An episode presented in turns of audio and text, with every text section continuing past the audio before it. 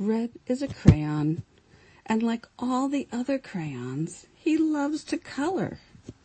But he isn't very good at it. Everyone else has an idea of how to fix Red so that he'll be just like everyone else.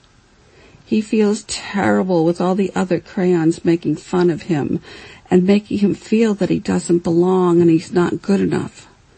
No one accepts him for who he is. Can this change?